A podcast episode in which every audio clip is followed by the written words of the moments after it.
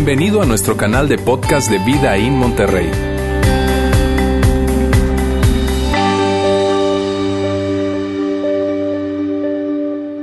Bien, muy buenas noches. Gracias por acompañarnos hoy aquí en Vida en Monterrey. Es para nosotros un honor tenerte con nosotros. Para quienes no me conocen, eh, bien sea porque estás viniendo hoy por primera vez o has venido eh, recientemente, hace rato ya yo no compartía con ustedes. Yo soy Alejandro Mendoza. Soy el pastor de nuestra iglesia ahí en la ciudad de Saltillo.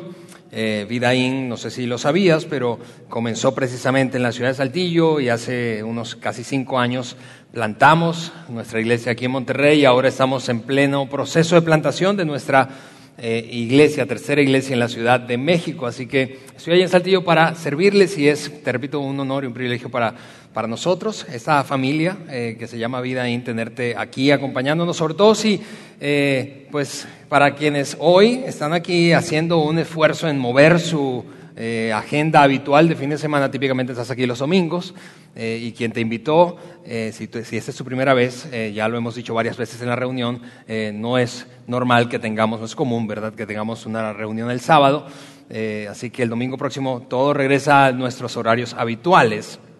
Pero hoy estamos contentos, además de por tenerte aquí, porque estamos comenzando una nueva serie, esta serie de temas eh, que no sé qué te produce a ti cuando eh, lees ese título, que intencionalmente lo hicimos así como un poco picoso, Sí, un título así tensionante, ¿verdad? Cartas al próximo Uy, ¿de qué van a hablar en la iglesia? Quizá de hecho estás aquí pensando, si invitaste a alguien y ese, eh, eh, esa es la primera vez de ese alguien, dices, ¿para qué lo invité hoy? Hoy no, ¿por qué con este tema no está Roberto? Ya no sé quién es ese calvo, ¿qué va a pasar hoy aquí?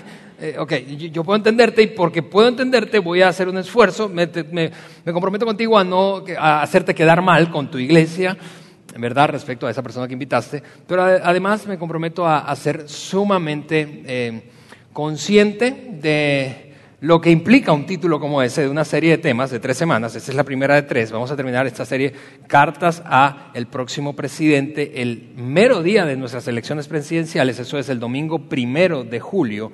Así que tendremos tres fines de semana seguidos hablando de este tema. Y, para sentar unas bases, creo que son necesarias al inicio de esta serie, em, no, solamente van a ser útiles para el tema de hoy, sino para el resto de la serie, eh, déjame em, echar unas premisas que creo que son básicas, fundamentales eh, y que probablemente atienden a algunos pensamientos o preguntas que se estás haciendo cuando eh, eh, consideras el título de la serie. Quizá lo primero que está ahí en tu mente, quizá a manera de pregunta o reclamo, es algo como, ¿qué? La iglesia hablando de política. Ok, yo quiero atender esa, a esa, ese primer cuestionamiento, pregunta que tienes en tu mente probablemente para decirte, no, no vamos a hablar de política en esta serie, no vamos a hablar de ninguna manera de política, vamos a hablar de liderazgo, vamos a hablar de principios de liderazgo a la luz de la experiencia histórica de algunos líderes, gobernantes o líderes de naciones o de provincias de la antigüedad que están registradas, documentadas esas experiencias en el Antiguo Testamento, en la Biblia, en el Antiguo Testamento. Así que vamos a hablar de principios de liderazgo que, por cierto, se aplican no solamente, lo vas a notar a lo largo de la serie, se aplican no solamente para el líder de una nación o el presidente o gobernador o alcalde o presidente municipal o regidor de un lugar, sino se aplica para cada persona que ejerce un rol de liderazgo, no importa de qué se trate el ambiente en donde lo hace. Es decir, esto es para padres de familia, para madres de familia, esto es para líderes estudiantiles, esto es para coaches deportivos, esto es para maestros, maestras, esto es para directores de escuelas, esto es para profesores universitarios, esto es para gerentes, esto es para supervisores, esto es para directores de empresas, esto es para cada persona que juegue un rol de liderazgo. Eh, claro que lo vas a ver a lo largo de la serie, vas a estar conectando lo, lo que conversamos con nuestros próximos líderes, ¿sí? Digo, del país. Pero al mismo tiempo queremos mantener esto en un plano muy personal. No solamente, bueno, eso es contigo, quien sea que vaya a ganar el primero, pero eso también es conmigo porque juego un rol de liderazgo. Así que hablaremos, te repito, de liderazgo. Lo segundo que probablemente... Em, es útil, que creo que es útil, perdón, eh, eh, aclarar en principio es los diferentes tipos de personas cuando se trata de tiempos de elecciones. Hay diferentes personas cuando se trata de tiempos electorales. Digo, eh, hablo del, del, público, de tú y yo como audiencia, de ti y de mí como audiencia. Eh, y seguramente puedes encontrar varios tipos más, pero voy a hablarte de dos tipos de personas, en principio, que están presentes en tiempos electorales. Están los que son, tú sabes, muy eh, eh, eufóricos, animosos, ¿verdad?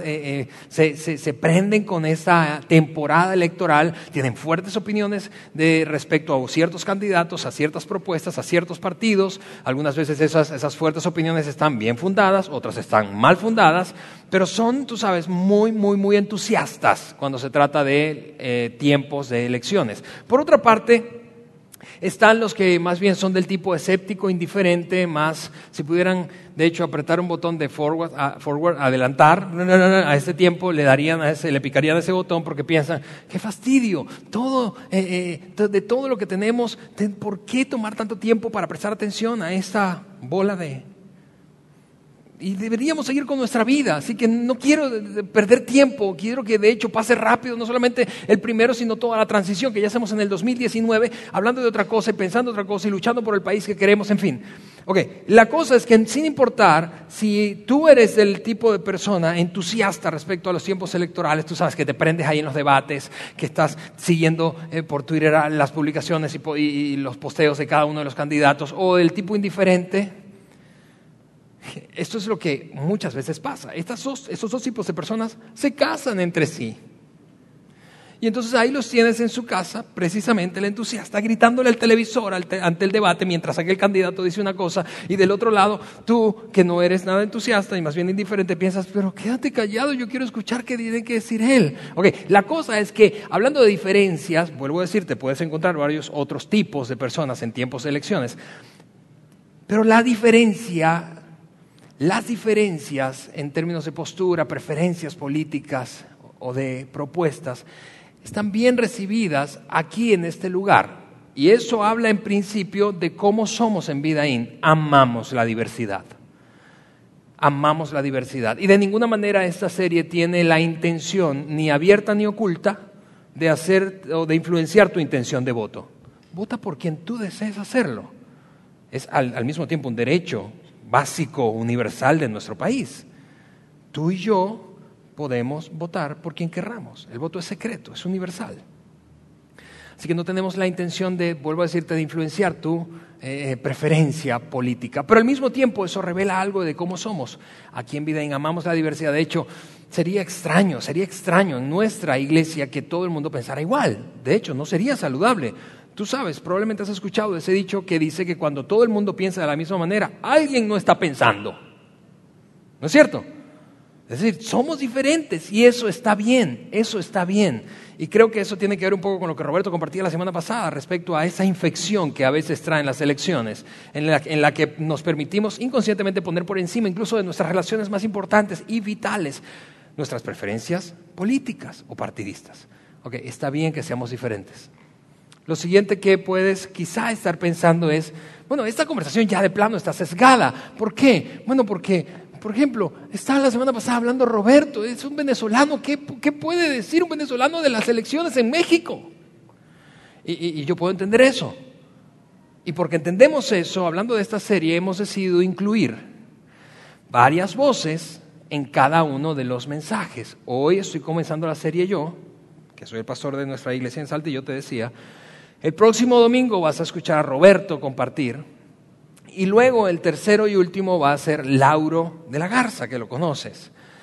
Porque creemos que la amplitud de perspectiva en un tema tan sensible, tan delicado como este es necesaria y es importante tenerla. Escuchar varias voces para ampliar nuestra perspectiva. Finalmente, quizá estás pensando ahora, bueno, Alejandro, está bien, te entiendo todo eso, pero la verdad, la verdad, la verdad del asunto es que cuando se trata de religión y política nadie se pone de acuerdo, Alejandro. Y, yo valido eso, ¿sí? ¿Por qué? Porque, porque, claro, el tema de la religión y la política es un tema que no es emocionalmente neutral. En otras palabras, no es como, bueno, tú opinas una cosa y yo, yo otra, quizá diferentes opuestas, y bueno, X. No, no, no, se prenden los ánimos, nos alteramos emocionalmente, ¿no es cierto? Incluso eh, eh, entre gente que amamos y, y llegan a haber divisiones entre familias, incluso. Por eso hemos asumido el compromiso de entrarle a este tema con pinzas. ¿Está bien? Con muchísimo cuidado. Seremos muy cuidadosos, muy cuidadosos a lo largo de la serie. Ahora, de cualquier manera, quiero anticiparte algo. Quizá a lo largo de la serie te vas a molestar. Y eso está bien. Y eso está bien, te repito, por cómo somos en vida. Está bien. Puedes estar de acuerdo o no, y está bien. Y este es un lugar en el que eres bienvenido, sin importar si estás de acuerdo, piensas igual que nosotros o no. Lo haremos con mucho cuidado, pero de cualquier manera es un tema que, te repito, es emocionalmente, no es neutral. Nos toca fibras, pues. Tu historia de vida, tu trasfondo familiar, tus preferencias ideológicas, ¿sí? tus principios, tu formación educativa, ¿sí? la experiencia que has vivido respecto a tu interpretación de cómo gobiernan ciertos o de un lado y del otro, todo eso hace que no sea esto un tema neutral. Bien, habiendo dicho eso como una base, base, base fundamental, déjame empaquetar eso para responder la pregunta, ¿por qué? ¿Por qué en Vidaín decidimos hacer una serie como esta? Hace meses, cuando anticipamos esta temporada del año, nos dimos cuenta que ocurrirían dos grandes, dos grandes asuntos que culturalmente robarían nuestra atención. Y esos dos grandes asuntos son, número uno, las elecciones presidenciales, número dos, el Mundial de Fútbol. Y por eso hoy comenzamos cantando la batucada, ¿verdad? Y por eso vas a ver, por eso viste al Guille Franco aquí, y por eso decidimos hacer esta serie, porque pensamos, no podemos perder la oportunidad de abordar un tema que es culturalmente relevante. En nuestra iglesia es triste realmente, y es en parte lo que nos impulsó a iniciar esta visión hace 14 años. Es triste ver cómo a veces la iglesia pareciera estar como a 40 cuadras del, desfile, no sé si te parece como a mí.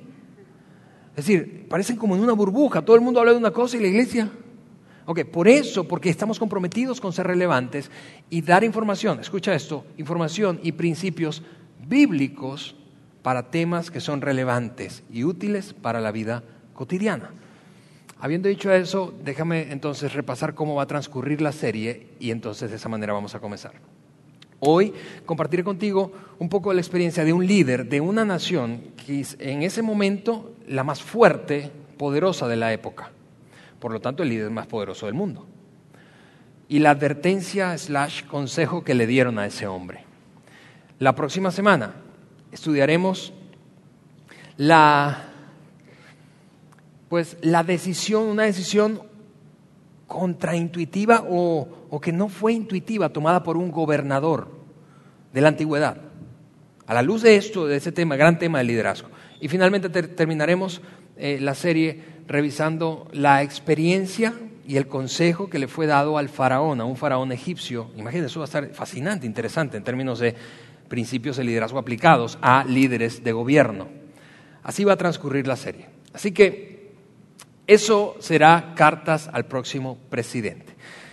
Un comentario final, introductorio. Si estás aquí, tú no te consideras una persona de iglesia, un seguidor de Jesús, tú eres eh, eh, más bien del tipo de persona mira, qué bien, está padre, o aceptaste hoy por primera vez venir. Eh, yo creo que no hay una mejor serie en la que tú puedas haber decidido estar con nosotros en este año. ¿Por qué? Porque verás cómo aquí en vida abordaremos un tema sumamente polémico y, nos conocerás un poco y te daremos información relevante. Y si tú, como probablemente pase, eh, no consideras que la Biblia es un texto inspirado, que tiene inspiración divina, eh, está bien, nosotros respetamos tu postura, eh, compartiremos textos bíblicos, pero más allá de que creas que están inspirados o no, vamos, tú todos los días lees un montón de cosas que no están inspiradas por Dios. ¿No es cierto? Así que consideramos, y esta es parte de nuestra meta, que a lo largo de la serie podamos despertar un poquito de curiosidad en que leas más del texto bíblico, independientemente de que creas que está inspirado o no está inspirado. Porque hay principios para la vida práctica. Y esa es parte de nuestra meta con la serie. Bien, habiendo dicho eso, el hombre del que quiero hablarte hoy fue, te, repito, el más poderoso de su época, vivió en, eh, o gobernó más bien entre el año 604 y el 562 antes de Jesucristo. Su nombre fue Nabucodonosor. ¿Nabuno qué? Nabucodonosor. ¿Sí? Hay un buen nombre para las mamás que están esperando, un varón. Nabucodonosor.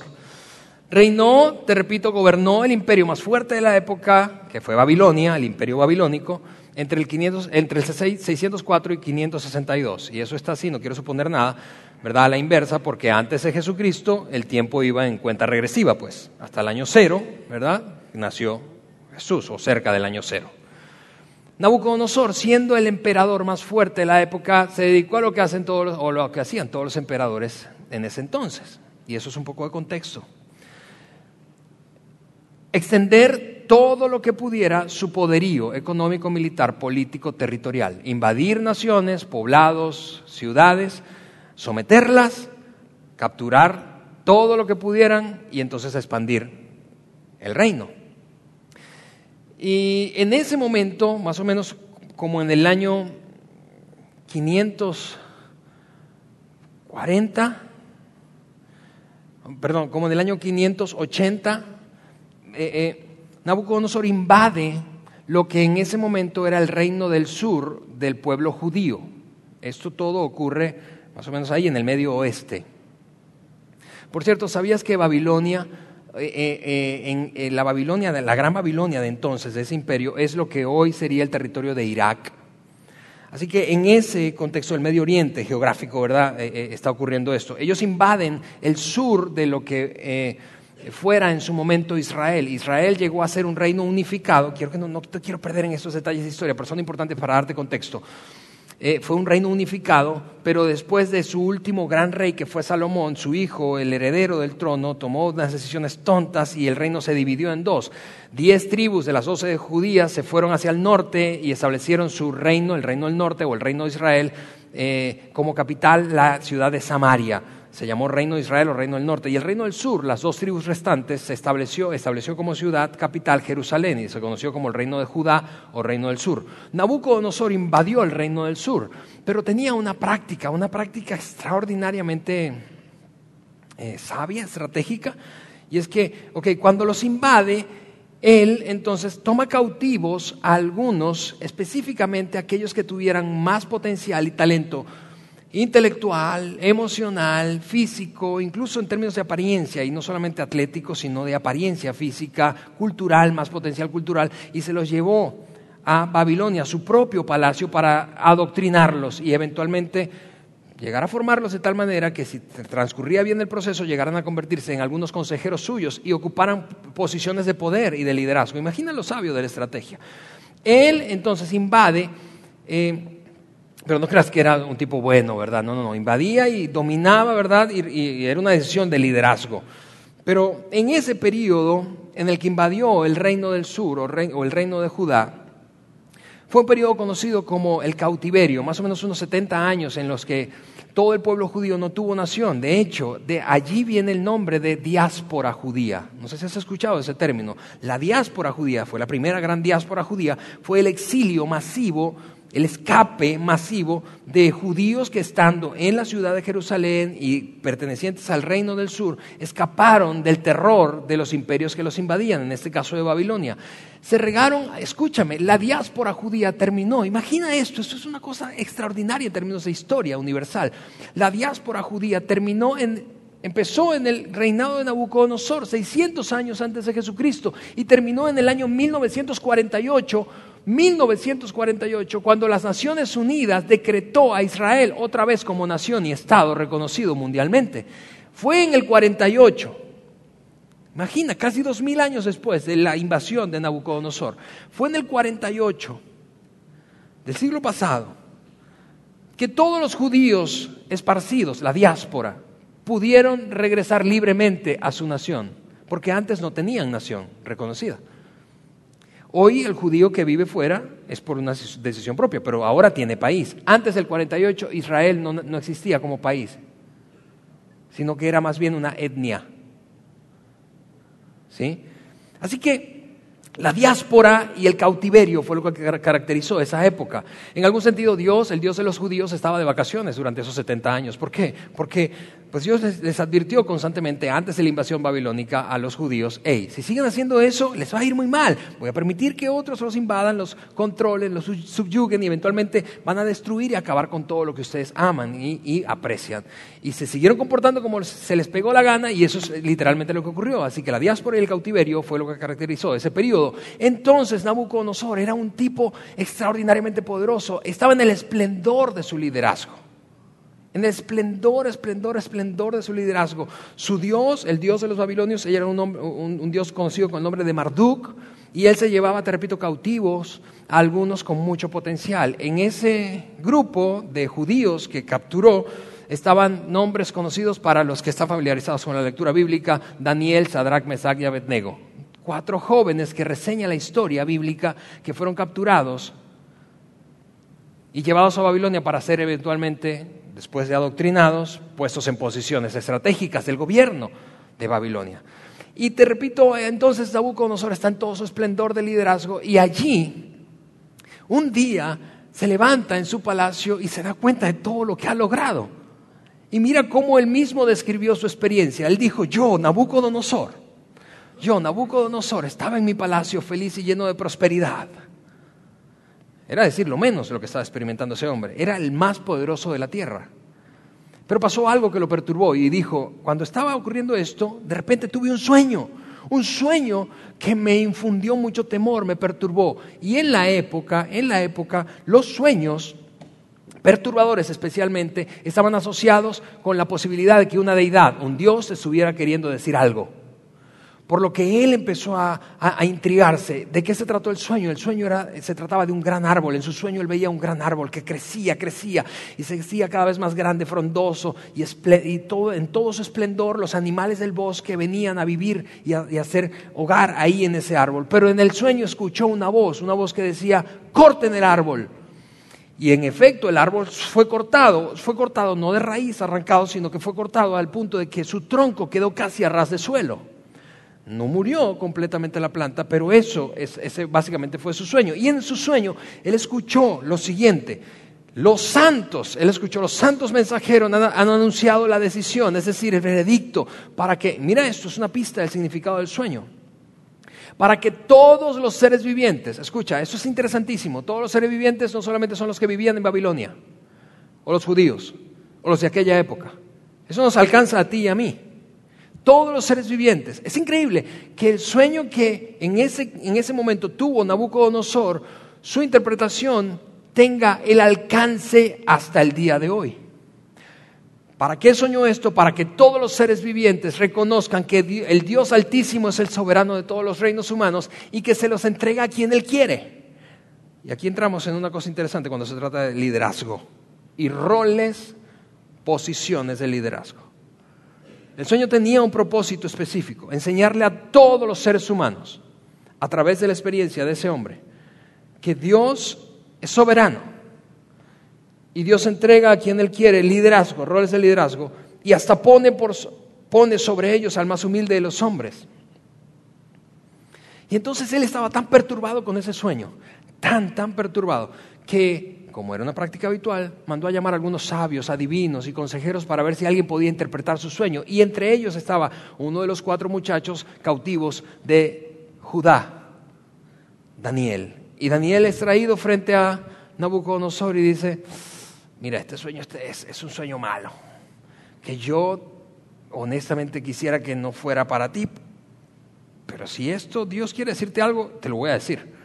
Y ahí le va la interpretación. Esta es la interpretación, le dice Daniel. Y ese es el decreto del Altísimo que ha venido sobre mi Señor el Rey. Será usted, le dice. Será usted. Usted es ese árbol. Y usted será echado de entre los hombres, y su morada estará con las bestias del campo, y le darán hierba para comer como al ganado, y será empapado con el rocío del cielo.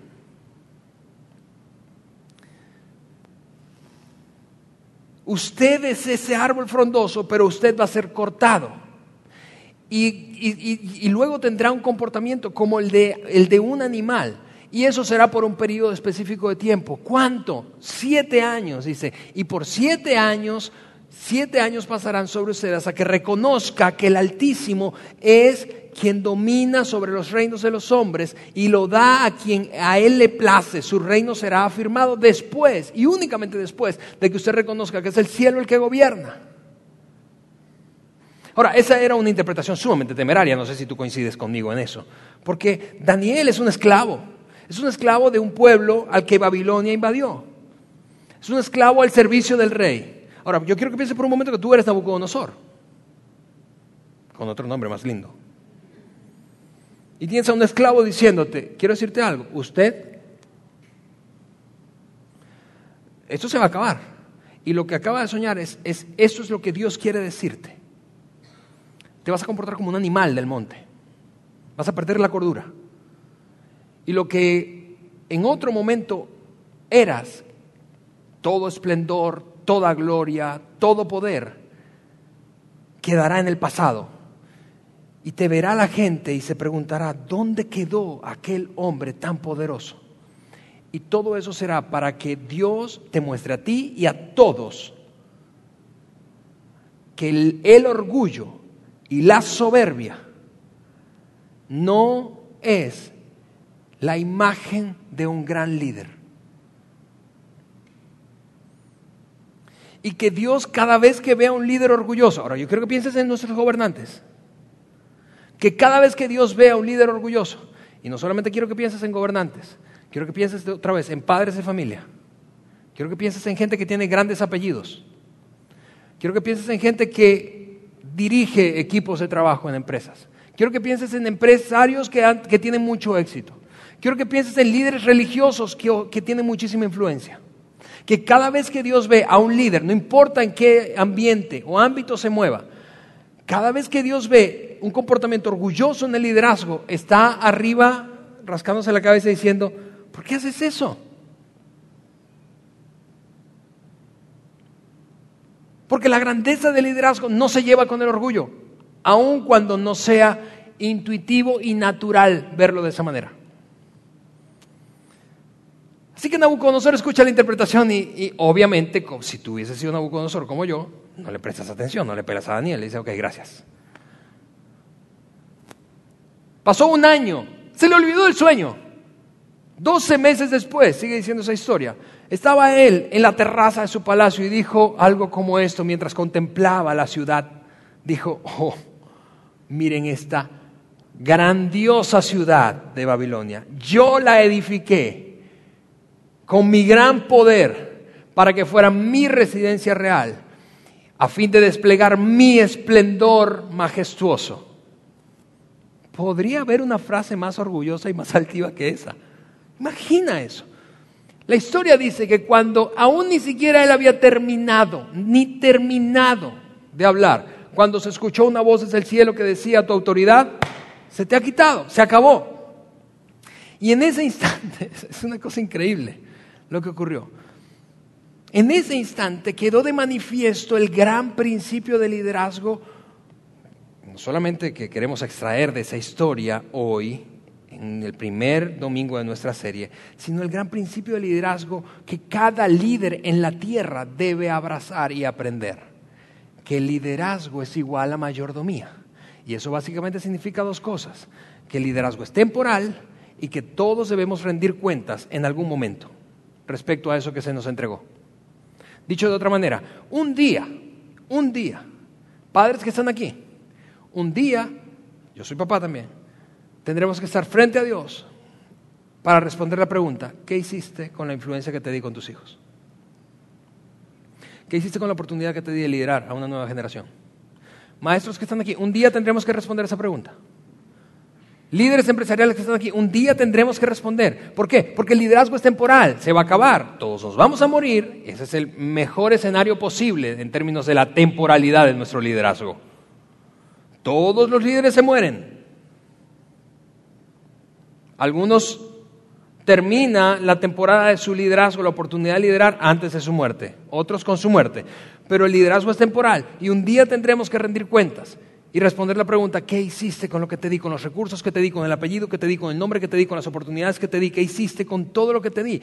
¿Qué hiciste con todo? Dios un día tendrá frente a frente al candidato que va a ganar el próximo primero y le va a preguntar, ¿qué hiciste durante esos seis años cuando te di la oportunidad de liderar a un país tan extraordinario como México? Liderazgo es mayordomía. Eso es, es temporal y tendremos que rendir cuentas. Lo que ocurrió en, ese momento en la terraza, en la historia, es lo siguiente. Cuando escuchó esa voz que dijo, se acabó el, tiempo, tu reino, se acabó, se te quitó la autoridad, es que Nabucodonosor perdió la cordura. en su egolatría perdió la cabeza, en realidad y literalmente se volvió loco durante siete años. Andaba desnudo por el palacio, fuera del palacio, comiendo pasto. Imagina eso, el hombre más poderoso de la tierra, comiendo pasto, sin higiene personal, uñas largas, pelo largo. Eso es lo único que me daba envidia, pero ahí andaba el tipo. Perdió la cabeza. Eh, quizá su grupo más cercano, su círculo íntimo, intentó en principio contener, tú sabes, la noticia, intentar gobernar sin que nadie se diera cuenta de que el tipo había perdido la cabeza. Pero eventualmente esa información se filtró, como típicamente pasa. Es decir, tú puedes engañar a muchos por poco tiempo, pero no puedes engañar a muchos durante mucho tiempo. ¿No es cierto? De hecho, sabemos que la información se filtró y se hizo pública porque el propio Nabucodonosor escribió después de recuperar la cordura, siete años después, escribió esa experiencia como parte de su historia. Él dijo, cuando yo atravesé eso, se cumplió el tiempo, levanté los ojos al cielo, recuperé la razón a la bella del Altísimo y di honra a aquel que vive para siempre. Todos los hombres de la tierra no son nada comparados con Él. Él hace lo que quiere, nadie puede detenerlo ni decirle, ¿por qué haces estas cosas? Ahora, mira el cambio, ahora, dijo Él, yo, Nabucodonosor, alabo, glorifico y doy honra al Rey del cielo. Todos sus actos son justos y verdaderos y es capaz de humillar al soberbio. Porque la soberbia, el orgullo y el liderazgo, digo, el gran liderazgo, no van juntas. Es increíble. Ahora, cuando tú escuchas esta historia, o quizás repasas porque ya la conocías, tú dices, bueno, listo, ya entendí el punto. Wow, fin de la historia, entendí, Dios, ya, entendí la lección. Liderazgo mayordomía, el liderazgo y el orgullo, la altivez no van, hay que ser humildes, excelente, ya Dios está en serio, punto, se acabó. Cerremos la página y hablemos de otra cosa. Pero lo fascinante, lo fascinante de esta historia es que no termina allí, porque eventualmente Nabucodonosor recuperó el reino con su cordura, ¿sí? y terminó su periodo de reinado muriendo de anciano, felizmente. Su reino fue entregado a un sucesor suyo, uno de sus hijos. Pero ese hijo hizo algo inédito en términos de los reyes de la época. No tomó el reinado, sino que en vida lo heredó a su hijo mientras él se fue y se involucró en un culto, un poco, que esto es historia extra bíblica, está bien, es desconocido, no está muy claro, solo que se adoraba a la luna. Y él se fue tras ese, tras ese culto, ¿verdad? Siendo, convirtiéndose en un fanático religioso y le dejó el reinado a su hijo. Eh, su hijo se llamaba Belsasar, nieto de Nabucodonosor. Y Belsasar se convirtió en una persona tan, pero tan, tan orgullosa. Tan orgullosa. Que la historia se repitió, la lección se repitió. Un imperio creciente, nuevo, llamado el imperio persa. Y si, escúchame, ¿cuántos vieron aquí la película 300? Si te gustó esa película, yo quiero decirte, esa parte de la historia está vinculada a este pedacito que voy a contarte. Porque Jerjes, el de la película de 300, era persa. Este rey que iba, estaba amenazando a, Babilonia, a la Babilonia de Nabucodonosor y ahora de su nieto Belsasar, estaba liderada por Darío, el gran Darío. Y luego vino Jerjes. Pero Darío estaba amenazando, entonces rodeó, sitió la ciudad de Babilonia. Estaba ella rodeada por grandes muros y un río, el río Éufrates, que bordeaba toda la, toda la ciudad para, como, como, una protección natural. Y se plantaron allí y le dijeron a Belsasar, no nos vamos de aquí hasta que conquistemos esa ciudad y te derrotemos. Y Belsasar dentro tiene una postura tan orgullosa que se ríe básicamente y le dice a la gente que está ahí a su alrededor, su círculo íntimo, hagamos una fiesta, ¿no? Imagina el orgullo. En vez de decirle a, su ejército, prepárense, alístense porque nos están, a punto de invadir, no, no les, prestan atención. Vamos a hacer una fiesta aquí. Hizo una fiesta tan famosa, tan famosa, que fue documentada en una pintura por el famoso pintor Rembrandt mil años después. En el 1635, Rembrandt pintó esto que se llama el, festín de Belsasar. Es extraordinario eso, escúchame, eso no es eh, yo, entiendo que puede parecer una historia a veces como un poco fantástica, pero no es una fantasía meramente. No es un cuento bíblico, es historia universal. Y ahí está, no sé, el del medio es Belsasar, ahí está un, grupo de personas alrededor en medio del banquete, ¿Por qué? Porque se llama así porque hizo un festín, una fiesta, mientras otros estaban amenazándolo. Pero no solo hizo eso, sino que en el festín le pidió a su séquito que trajeran a, los ídolos de todas las naciones y ciudades que habían conquistado como para celebrar. Mira lo que hicimos. Nuestro Dios, Marduk, es mucho mayor que esos diosesitos. Y cuando sus cercanos estaban revisando las bodegas del palacio buscando los ídolos, no encontraron ningún ídolo de Judá. ¿Por qué? Porque los judíos no tenían ídolos. Porque el mandamiento número uno, primer mandamiento de los diez, dice, no harás dioses. Así que lo que encontraron fue pura platería, copas y platos, y lo llevaron, utensilios que se usaban en el templo que construyó Salomón. Y él dijo, bueno, para algo nos sirve, echen vino allí y empecemos a beber en nuestra fiesta. Y eso fue una ofensa terrible para la religión judía. Y en medio de esa experiencia de soberbia, altivez y orgullo, él vio algo que Rembrandt pintó en ese cuadro. en la parte superior derecha de esa pintura tú ves unas letras como en dorado y una mano.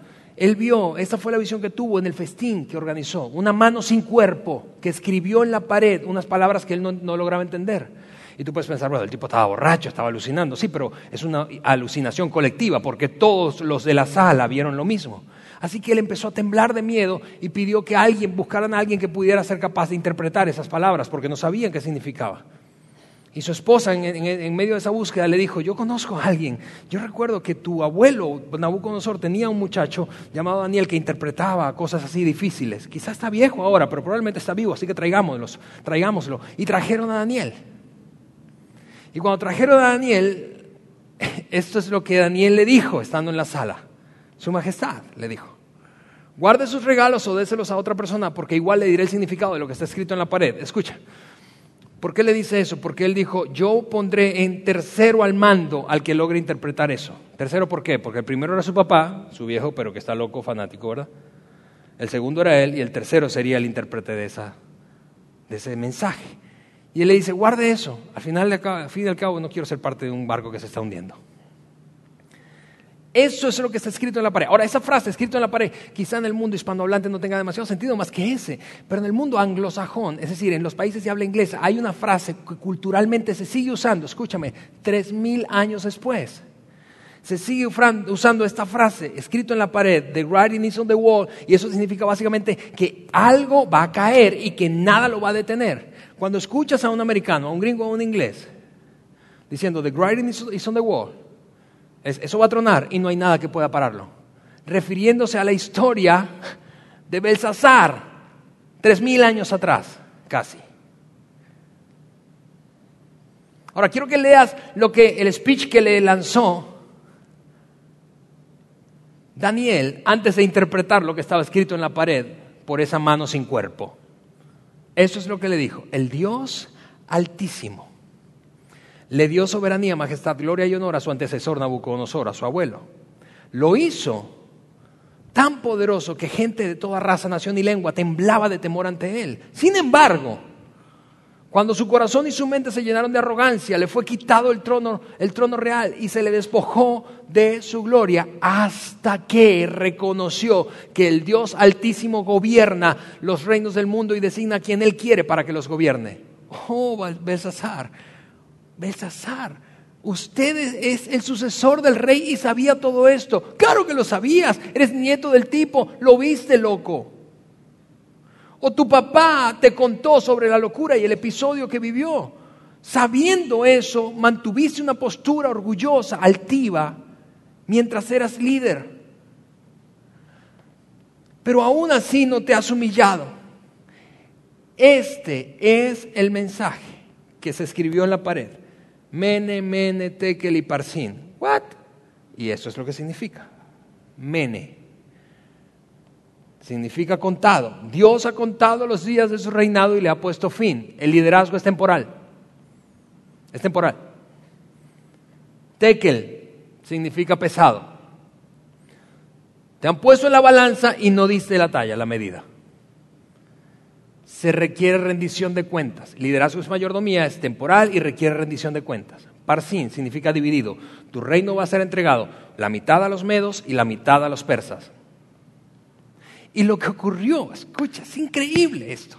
Y lo que ocurrió, y lo sabemos por documentación histórica extrabíblica, Lo que ocurrió, sabemos esta fecha, la noche, la noche del 12 de octubre de 536 antes de Cristo, mientras Belsasar hacía su festín y Daniel interpretaba lo que había escrito, el mensaje que estaba escrito en la pared, básicamente recordando y repasando la misma lección que había sido eh, eh, enseñada a su antecesor, Nabucodonosor. El liderazgo es mayordomía, es temporal y requiere rendición de cuentas. Lo que ocurrió la noche del 12 de octubre del 536 fue esto. Afuera está Darío con todos los persas. Mandó a unos ingenieros suyos. Esto es documentación que no está en la Biblia, es documentación histórica.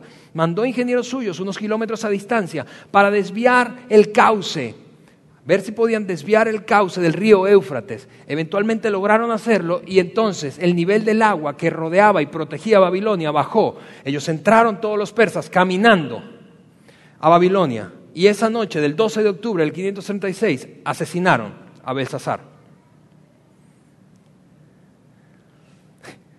Y así termina una historia salvaje, súper loca y rara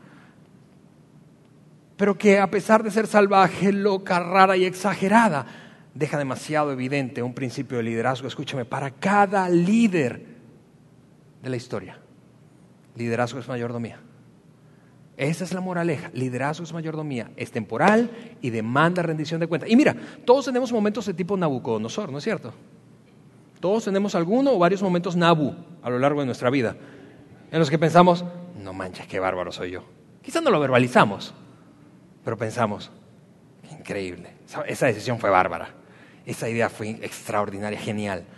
Yo creo que en esos momentos Dios está en el cielo pensando, no, no te vayas por ese camino, porque el liderazgo es mayordomía porque ni toda la fama, ni todos los logros, ni, todo, ni, tu apellido, ni tus relaciones, ni, tus estrategias, ni tus logros te van a hacer un gran líder. Lo único que te hace un gran líder, lo único que te hace un gran líder es una actitud humilde de reconocimiento que todo lo que tenemos y todo lo que somos proviene de arriba, proviene de Dios, que es una oportunidad. Y quienes nos hemos postrado en humildad lo hemos entendido que nada, nada, nada te hará un gran líder, solo esa actitud humilde. Es increíble cómo autores y expertos gerenciales de hoy, como por ejemplo Jim Collins, dice eso exactamente. Dice, en una investigación de más de mil empresas exitosas, yo he descubierto esto. La combinación extraña de fortaleza interna, de carácter y humildad, eso es lo que Jim Collins llama un líder de quinto nivel, un gran líder. Dios se lo enseñó a Nabucodonosor y a su nieto hace 2400 años. Y eso es increíble, porque si hoy tú y yo tuviéramos al, Daniel de entonces, a ese Daniel que confrontó a dos grandes líderes, si tuviéramos la oportunidad de tenerlo aquí y decirle, Daniel, ayúdanos a escribirle una carta a nuestro próximo presidente, ¿cómo sería esa carta? Yo creo que sería así, voy a ponerla ahí, de esa manera vamos a terminar. Yo creo que diría algo más o menos así, yo creo que diría, Señor presidente, si bien es cierto que usted es responsable ante nosotros, el pueblo de México, no somos nosotros a quienes usted rendirá cuentas finalmente. Aunque también es cierto que usted debe responder al Congreso de los Estados Unidos mexicanos, algún día deberá responder a alguien ante quien enfrentará consecuencias mucho mayores. Por otra parte, seguramente usted consultará a líderes alrededor del mundo, lo cual está muy bien, está genial eso, construir sabiduría por el consejo. Sin embargo, nuestra esperanza es que más allá de eso no olvide consultar al creador de este mundo mientras ejerza su rol como líder de nuestra nación. Esperamos que así como se le recordó a Nabucodonosor, quien fue rey del imperio babilónico entre el año 604 y el 562 a.C., usted también recuerde que el Dios Altísimo está por encima de todos los reinos humanos y que los entrega a quien Él quiere. Esa es su prerrogativa. Solo Él puede hacer eso. Por último, tenga en cuenta que en su liderazgo, que su liderazgo, al igual que cualquier liderazgo, es una oportunidad de mayordomía. Es temporal y demanda rendición de cuentas. Atentamente, el pueblo de México. Ahora yo quiero que terminemos orando estos 30 segundos para pedirle a Dios que nuestro próximo presidente tenga en cuenta eso y además que nos ayude a nosotros como líderes a recordar que el orgullo y la soberbia no se llevan con el gran liderazgo. Señor, te damos gracias esta noche Gracias por la oportunidad de, repasar este, este, documento tan, tan, tan antiguo, Señor, esta experiencia tan antigua, tan loca, tan salvaje, Dios, tan exagerada, pero tan clara cuando se trata de un principio de liderazgo que todo líder debe abrazar. Liderazgo es mayordomía, es temporal, Señor. Nuestro liderazgo, el liderazgo de nuestros presidentes, gobernadores y demás autoridades, y demanda rendición de cuentas. Un día estaremos frente a ti y ellos también. Por eso te pedimos que nos ayudes a abrazar la humildad como fundamento de nuestro liderazgo. En el nombre de Jesús. Amén. Gracias por haber escuchado este podcast de Vida en Monterrey. Si deseas escuchar estos mensajes en vivo, te invitamos a que nos acompañes todos los domingos a nuestro auditorio. Para más información sobre nuestra ubicación y horarios, entra a vidainmty.org o síguenos en nuestras redes sociales como Facebook, Twitter e Instagram. Nos vemos la próxima semana.